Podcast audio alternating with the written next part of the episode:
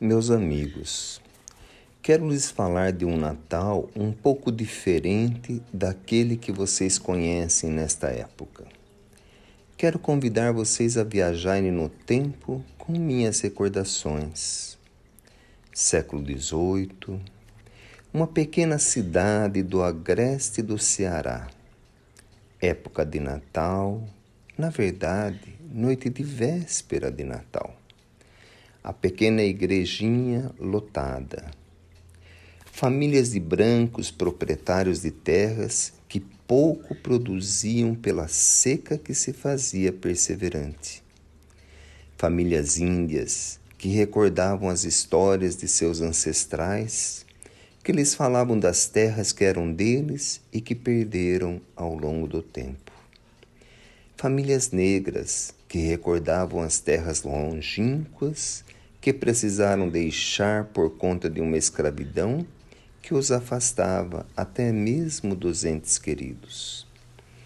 Eu, como frei, olhava para o teto da igrejinha que me permitia ver as estrelas pelos buracos que apresentava.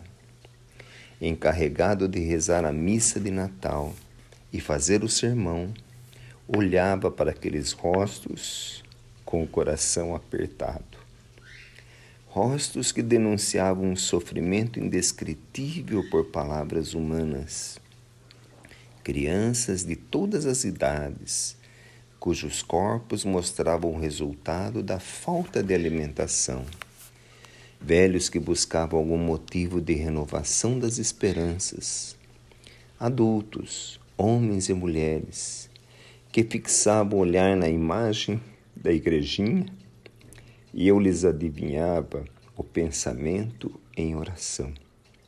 Também eu orei. Pedi a Deus que me ajudasse, pois não encontrava em mim mesmo palavras que pudessem consolar.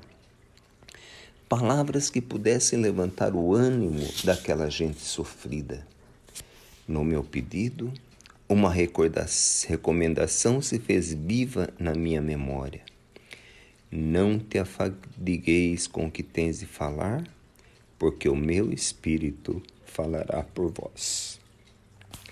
Com esta confiança, comecei a falar sobre Jesus, sobre o seu nascimento, sobre a sua infância ao lado do Pai nas tarefas da marcenaria, sobre os seus ensinamentos, Bem-aventurados aflitos, porque serão consolados.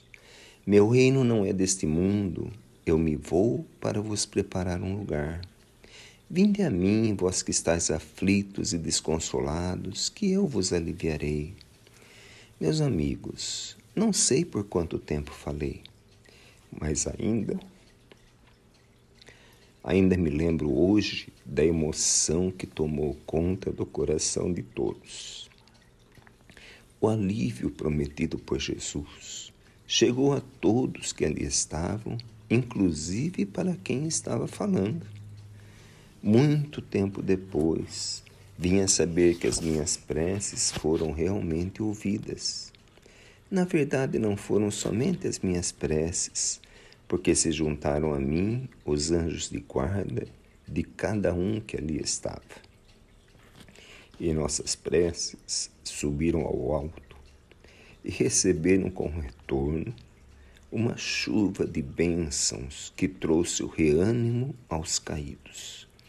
Trouxe a esperança aos que a tinham perdido e trouxe, acima de tudo, a certeza que nosso Senhor Jesus Cristo estava ao lado de cada um, amparando e consolando, cumprindo a sua promessa de há 18 séculos.